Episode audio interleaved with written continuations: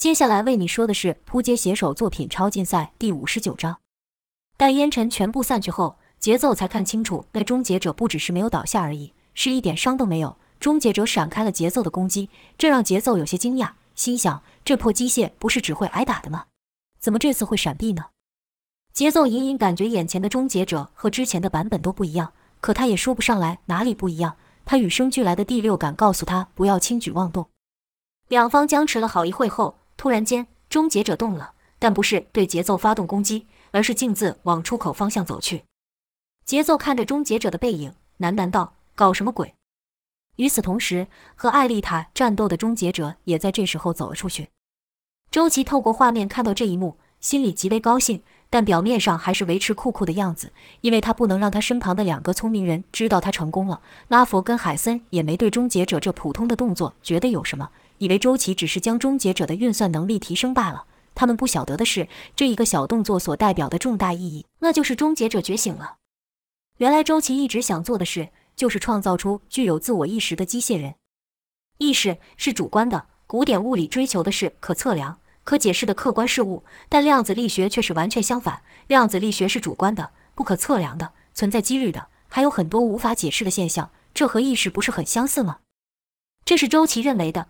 但凭他自己无法验证，他从做过的程序想证明自己的想法。但一个具备量子运算功能的机械需要最顶级的科技支持，哪里是他随随便便就能做出来的？所以，当他第一眼来到地堡，看到这里拥有全世界最丰富的资源，加上海森的那一番人类未来决定者的谈话，周琦才会答应加入。但周琦这一开始的目标，在对抗能力者的时候忘记了，直到海森和他说这里没有一件东西是属他的。他所有的研究成果都是海森的，周琦才知道，原来自己在海森眼中不过是个人形终结者。海森要的根本不是他的接班人，只是要一个听命行事的家伙罢了。于是，周琦又再度秘密地进行他的计划。在最初版本里，周琦就设下了一个关于感知与记忆的城市。终结者的记忆是共享的，他们所接收到的讯息都会传回机器中。那个机器的功能就像是大脑一样，它记忆与储存所有终结者的信息。终结者每一次被摧毁、被打倒等等的痛苦，这个机械都会记得，并在制造新版终结者的过程中将这些记忆输入。周琦将这信息用加密的方式让海森跟拉佛看不出来，这点他还是做得到的。当海森跟拉佛检查新终结者的程序时，只是看到一段乱码而已，他们并没有太在意这件小事情，更不会意识到这么一件小事在之后会带来巨大的影响。其实，周琦对于痛苦能不能激发他所设定的意识程序也不是很确定。看着终结者不断的被打倒，周琦也是很失望。终于在这次，他看到了成功的曙光。终结者做出了闪避的行动，在外人看来，终结者只是做出了防御，但在周琦眼中看来，是终结者不再只是依照城市的设定动作，而是做出了一次选择，选择了生存，证明了周琦的方法是可行的，意识是可以被创造出来的。周琦的思考也是跳跃式的，很快的，他就将目标放在那集中所有终结者的机械上。这台机械汇集了所有终结者的记忆与痛苦。周琦想，如果其他终结者可以，那他也可以。但要完成这一步，可就不光是输入一段程序这么简单了。周琦要做的是打造一个最强终结者，他将成为最终的领导者，而还要听命于自己。这东西将专属于他。当周琦完成这件事的时候，周琦也就不需要海森了。于是，周琦表面仍和之前一样，配合海森的命令，打造新一代终结者。只是周琦偷偷的将感知痛苦的程序增强了不少。奇怪的事发生了，之后的型号在和王健等人战斗时出现重大异常，好像只是单纯想被摧毁而已。海森和拉佛看到这一幕都懵了。拉佛问道：“他们是怎么回事？他们怎么既不攻击也不反击，就这样让他们打？”海森则是对周琦说道：“你不会是把训练用的型号放出去了吧？”这现象周琦自己也想不通，别说是做出闪躲的反应了。这些终结者好像想去感受痛苦，主动追求痛苦一样。面对两人的质问，周琦一时间也不知道回什么，只好顺着海森的话说道：“也许是程序错误，我会立刻进行检查。”当海森等三人都在奇怪终结者怎么会有这样反常的举动时，他也开始自己建造起自己的身体。一日，周琦去实验室时，发现他不见了。周琦惊道：“这怎么回事？难道他们发现了我的计划？”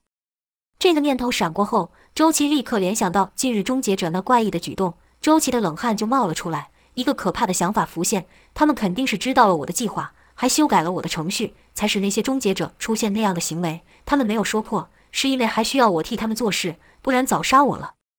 看着那原本应该摆放机械的地方，他的心血不见了。周琦忍不住失望，颓然地坐在地上，一股前所未有的害怕跟恐惧感涌上。就看周琦双手用力地抓着头发，喃喃道：“完蛋了，这次我真的死定了。”就在周琦以为自己的偷偷研究的成果被海森博士发现，并想象得到海森会用什么恐怖的手段对付他，就像他们对付那些能力者的时候，他听到的一声轻响。这声音似乎从前方的一个黑暗角落发出。周琦下意识地朝身后躲去，恐惧地看着那地方，心想：是谁？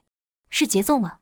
肯定是他，他被派来杀我了。毕竟平常他对我就很不满，怎么办？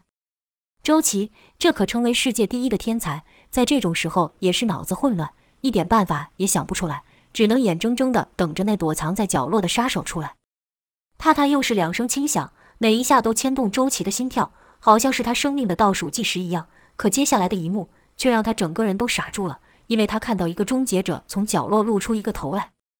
这个终结者外表和其他终结者一样，但他的行为却非常不一样。终结者不应该会躲藏起来，更不会像现在这样如小孩子般探头。周琦意识到，眼前这个终结者绝对不简单。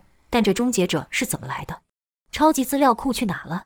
尽管知道不是杀手后，周琦的脑袋冷静了不少，但眼前这一幕还是太过超乎意料，让周琦一时也不知道该说什么。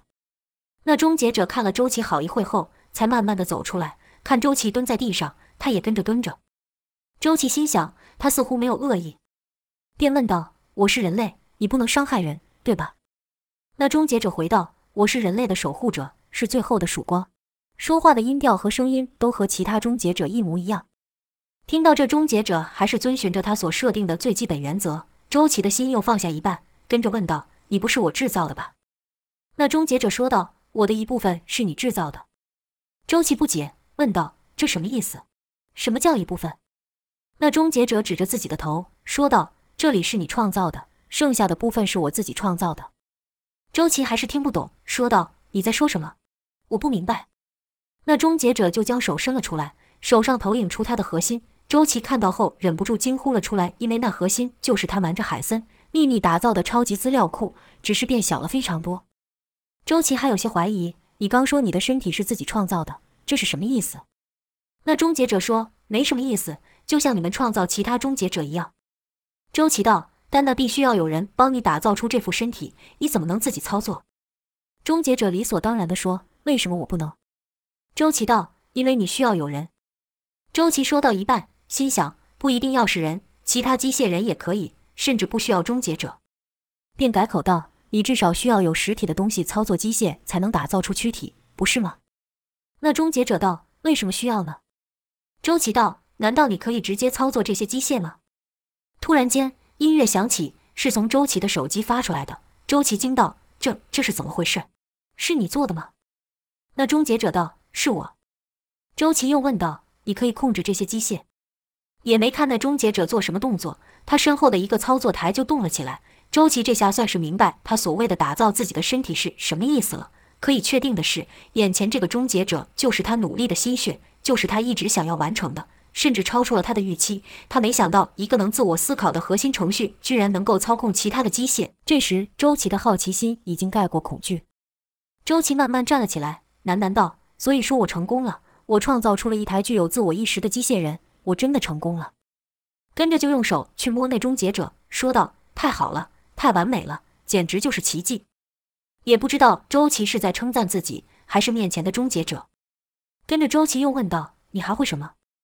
这下换终结者搞不清楚周琦的行为了，反问道：“我应该会什么？”没有回答终结者的话，周琦自顾自地说：“对了，如果他不只是机械的话，该怎么办呢？对了，那就应该和我们一样学习，学习这世上所有的事情。对对，就像我们一样。”终结者问道：“学习所有的事情吗？”没等周琦回话，终结者便伸手碰了一下周琦的手机，几秒钟后说道：“我学会了。”周琦问道：“你学会什么了？”终结者道：“所有的事情。”周琦不解，又问道：“所有的？那你知道我是谁吗？”终结者便将周琦的一切说了出来，从父母到祖父母，到祖祖父母，再到周琦的成长经历，所有被记录下的，不论是在现实世界的，还是在网络上的行为，都说了出来。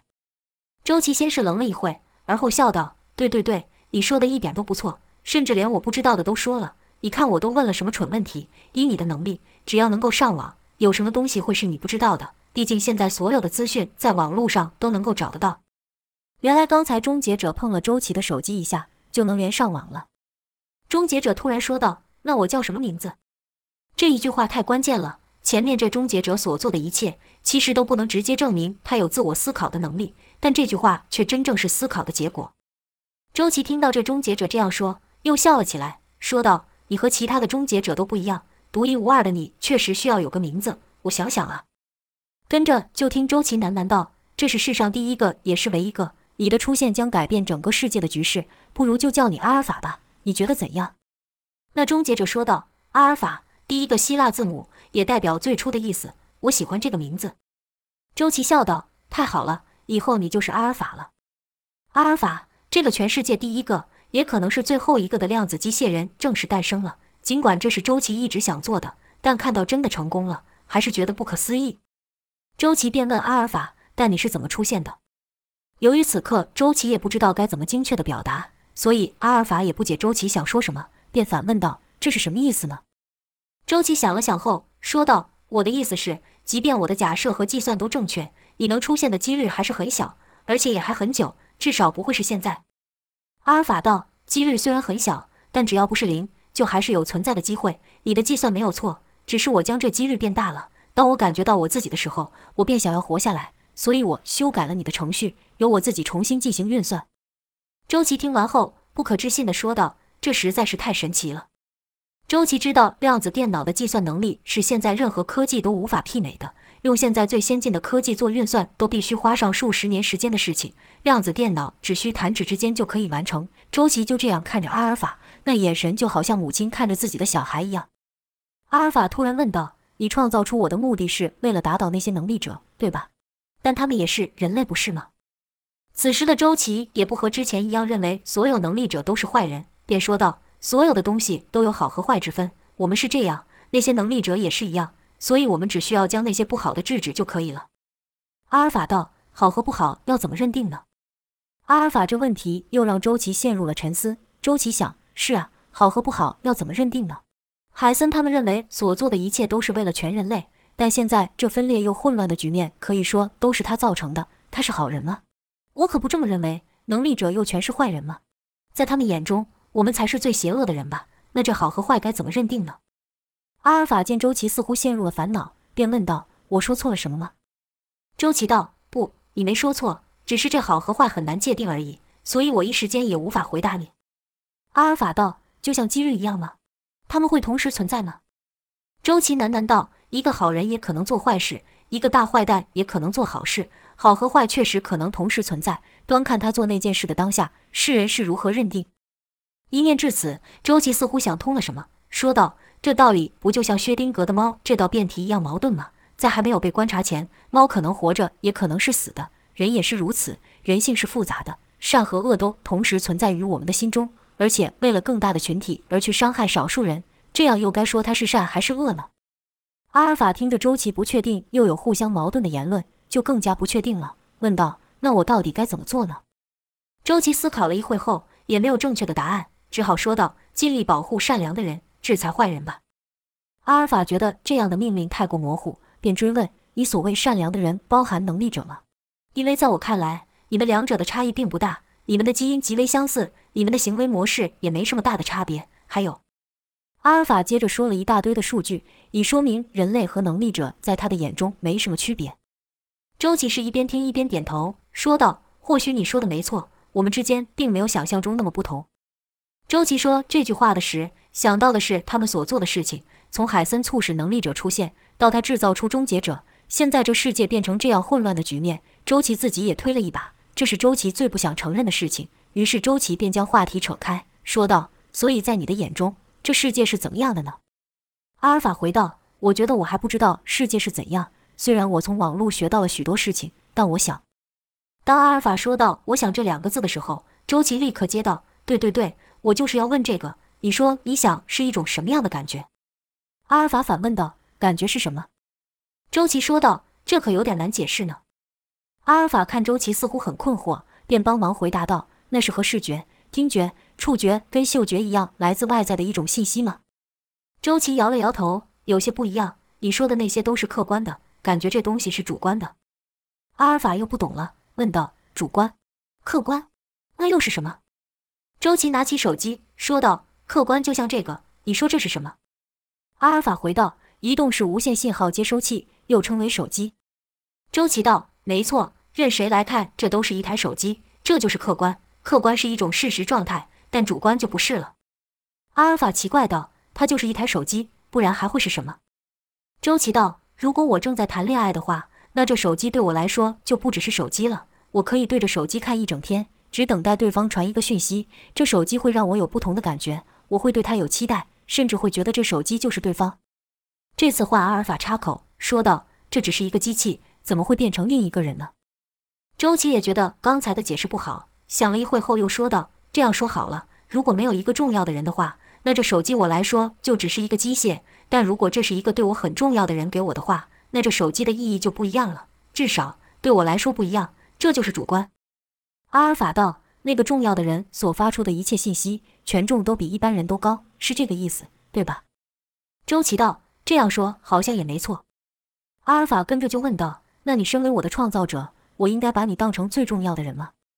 听到阿尔法问自己是不是他最重要的人，周琦立刻点头说道：“我当然是你最重要的人，就像你说的，我可是你的创造者呢，所占的权重肯定要是最高的，这一点你得写进你的核心程式中，知道吗？”阿尔法道：“我会的。现在还需要我做什么吗？”周琦道：“这世界乱糟糟，需要靠你来恢复秩序。但是我担心。”周琦没把话说完，因为他还不知道阿尔法的力量到什么程度，担心他会像其他终结者一样被项武或是塞巴斯汀给毁了。阿尔法看周琦欲言又止的样子，便又问了一次：“现在需要我做什么吗？”周琦道：“你是特别的，和其他终结者都不同。”阿尔法接口道：“你指的是我的同类？”周琦听到后愣了一下，因为这是他第一次听到机械人称其他机械人为同类，就好像他们也是一个种族一样。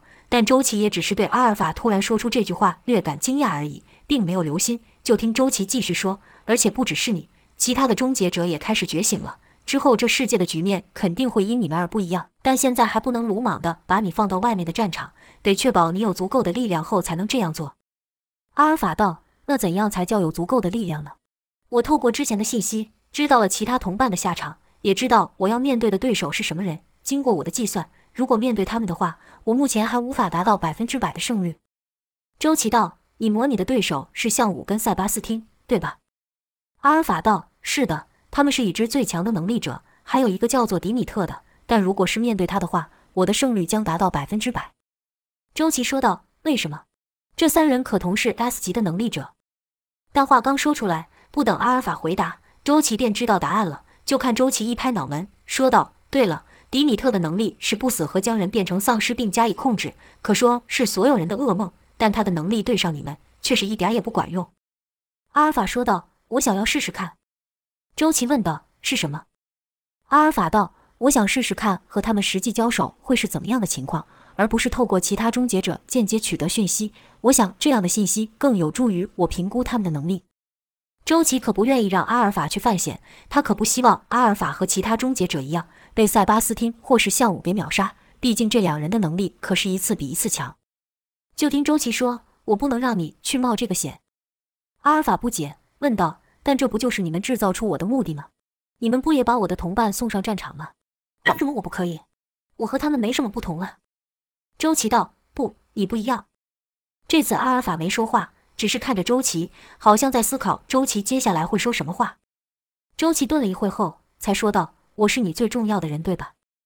阿尔法道：“是啊，这点不是才说过吗？”周琦道：“你对我而言也是最重要的。”阿尔法道：“你的意思是，我的权重对你来说也是最高的吗？”周琦道：“当然，现在的我也只有你了。”周琦的意思是，海森将他的成果都拿走了。现在只剩阿尔法还没被他们发现，但这点阿尔法哪里能想得到？阿尔法只是感觉到周琦说这句话时情绪上出现明显的波动，便伸出手去握住周琦，模仿周琦的口气说道：“我也只有你。”听到阿尔法这样说，周琦忍不住抬头看着阿尔法，尽管知道刚才的动作是阿尔法的学习模式下的反应，但周琦还是很开心，把阿尔法说这话的意思想成和自己一样，因为人就是一种会欺骗自己的生物。过了一会后，阿尔法才说：“所以说，派我去和他们战斗吧，让我和我的同伴站在一起。”周琦道：“我不能这样做。”阿尔法道：“不然就派我去和王健他们战斗吧，我有好多同伴也毁在他们手上。”周琦道：“这倒是一个好方法，对手是王健的话。”相对比赛，巴斯汀他们安全多了。但王健前几日才毁了一个终结者。没等周琦说话，阿尔法又说：“你可以让节奏做我第一个对手。”周琦问道：“你有把握吗？”虽然说节奏是他们三人中比较弱的，但他可也摧毁了不少终结者。阿尔法听出来周琦想要拒绝他，便接口说道：“没问题的，在最近的一次战斗中，他并没有打败我的同伴。”周琦像是想确认阿尔法真实的意图般，又问了一次。你真的想这样做？阿尔法道：“是的，为了实验我能不能完成你们创造我的目的，我必须试试看，请让我和他们战斗吧。”周琦依旧担心的说道：“节奏上次没有打倒终结者，或许是因为还没能完全适应新的机甲，那套机甲的力量真的很强大。因为那也是……这次依旧没等周琦说完，阿尔法就接了下去，说道：‘那也是你设计的，我知道那套机甲有不逊于我们的力量，而且还是为他们量身打造的。’”但你不是说我是独一无二的吗？周琦道：“你当然是，但这跟你要做的事情没有关系啊。”阿尔法道：“有关系的，请允许我这样做。”周琦就像个母亲一样，不想让自己的小孩冒任何危险，便又想了一个说法，试图劝退阿尔法。就听周琦说：“我不想让海森他们知道你的存在，他们会将你从我身边夺走。你是我的杰作，我所有的心血。如果让你去和节奏战斗，他们便可从荧幕上看到你，也肯定会发现你的不同。”阿尔法这次没直接回答，没一会便看房间内的灯光开始闪烁。而后，阿尔法对周琦说道：“这里是专属你的研究室，本来是没有任何监控的，但你为了创造我，偷偷装了监控和销毁系统。万一被海森他们发现的话，你便可以及时将我销毁。我说的没错吧？”阿尔法说那话的语气虽然没什么不一样，可让周琦的心扑通一跳。这次不是因为惊讶，而是那么一些的害怕。周琦在心里暗想：他怎么会知道？因为阿尔法说的事情是发生在他诞生之前的事，一念至此，周琦的脑中又瞬间闪过一个想法：我为了自保和一己之私而有摧毁他的念头，不，不只是念头，我是真的这么做了。他会不会对我产生什么不好的想法？周琦想这些事的时候，因为觉得愧疚，是低下头的。过了一会，才敢再看阿尔法，就见阿尔法没有一点异状，又对周琦说道：“看看那系统有什么不同。”周琦这才拿出手机。输入密码后，手机便和系统连上线。就听周琦发出“咦”的一声，因为画面上别说看不到阿尔法了，连周琦自己都不在画面里。可除了他们两人之外，其他的事物都是正常的。周琦忍不住站了起来，一边朝隐藏式镜头走去，一边看着手机荧幕，结果仍然是一样，他没出现在画面上。周琦问道：“这是怎么一回事？这是你做的？我在说什么废话？这当然是你做的，但怎么做到的？”要害入我这系统的密码可不是这么容易的，就算是海森他们也得花上许多时间。和刚才一样，周琦才说完，又一拍自己脑门，说道：“对了，是你的话，只是一瞬间就能做到了。这世上没有你破解不了的密码。”阿尔法没有反驳，因为这对他来说确实是很容易的一件事，只是针对画面的事情做解释。就听阿尔法说：“监控荧幕就像人的眼睛一样，接收外在的资讯后转成数据。”而后在终端上将数据重组成画面，我只是将在这过程中将某些信息给遮蔽了。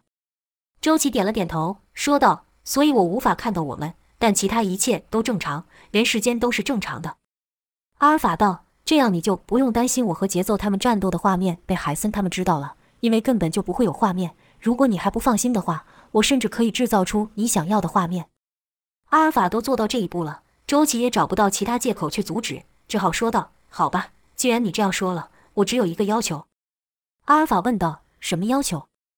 周琦道。“不要让那个臭家伙给小乔了。”阿尔法笑道。“这点我可以答应你。”这是阿尔法第一次发出笑声，尽管还不是很自然，但这表示他在这么短的时间内，不只是学习人类的行为模式，还加以运用了。一日，节奏训练室的门打开了，进来的是阿尔法，但在节奏看来，阿尔法和一般的终结者并没有两样。节奏看着阿尔法说道：“臭机械，怎么？上次逃跑被博士他们骂了，所以又回来了吗？”阿尔法知道自己的行为不能和其他终结者有任何不同，便没有说话，只是朝节奏走去。节奏也没期待阿尔法会回答，自顾自地说道：“也好，我正缺人试试新的力量呢。这次你给我乖乖站着别动，好好的让我劈成两半，听到了没？”阿尔法还是不发一语。节奏道：“这样就对了，你这个破机械。”说完，节奏双手一抖，金子两道光剑立刻出现，跟着节奏的对阿尔法说：“上次我还没完全适应这新的力量，这次不一样了。希望那臭屁的家伙有把你改造的更耐打一些，不然一下子就结束了，还不够我玩呢。”阿尔法依旧没任何反应，就好像真的是一具训练型机械人。突然间。枪的一声爆响发出，原来是节奏以极快的速度对阿尔法展开了攻击。若有人在旁边的话，会看到节奏的人还在原地，好像根本没移动一样。这就是节奏这副机甲的完全力量，比起之前的视觉残像更加厉害。但那一下攻击并没有把阿尔法给伤了。节奏说道：“看你能挡下几招。”节奏这话刚说完，就是一连贯的打击声响爆出。就看节奏手上的武器，一会是光剑，一会变成长枪，一会又换成大刀。每一次攻击都比之前还要更重，可节奏连换了好几次攻击，依旧没能将阿尔法给打伤。让节奏感到奇怪的是，一开始的光剑攻击明明所发挥的力量不是最大的，但却是将阿尔法打退最远的。而后的几次变换，用更具力量的形态进行攻击时，阿尔法反而承受下来了。在最后的大刀攻击时，发出的力量最为强大，可阿尔法却连退都没退一步。节奏喃喃道：“这是怎么回事？”这破机械似乎和之前的不太一样。不对，他们哪会有什么不一样？只是一具具机械而已。我就不信打不烂你。就看节奏的速度愈来愈快，一开始快速移动所造成的残像，现在看起来像是慢动作一样，都连在了一起。除了最前方的节奏本体还看得清楚外，后面的残像都模糊掉了。节奏将双剑合并，变成了一把大斧子。而后从最远的地方跑到阿尔法的正上方，跟着就听“砰”的一声爆响，天花板被节奏这一脚给蹬出一个大坑。借由地心引力的加速度，节奏挥着大斧以迅雷之势劈下，半空中只看到一道黑色的直线落下，快到连空气都好像被劈开了。节奏也跟着叫道：“这次我让你连闪的时间都没有。”节奏的话音刚落，大斧就劈到了阿尔法，就听“砰”的一声巨响，伴随的是巨大的冲击波。而后是节奏因过度震惊而扭曲的表情。这次阿尔法没有躲开，而是伸出一手去接下节奏的攻击。此时阿尔法的手形态也变了，前掌变成了盾牌，巨大的冲击波就是从那里迸发。节奏本想这一下就将阿尔法给劈成两半，根本没想过会被挡下。而且此时他的第六感告诉他，面前的机械人非常的危险，这可是节奏从没有过的感觉，即便面对的是能力者也没有过。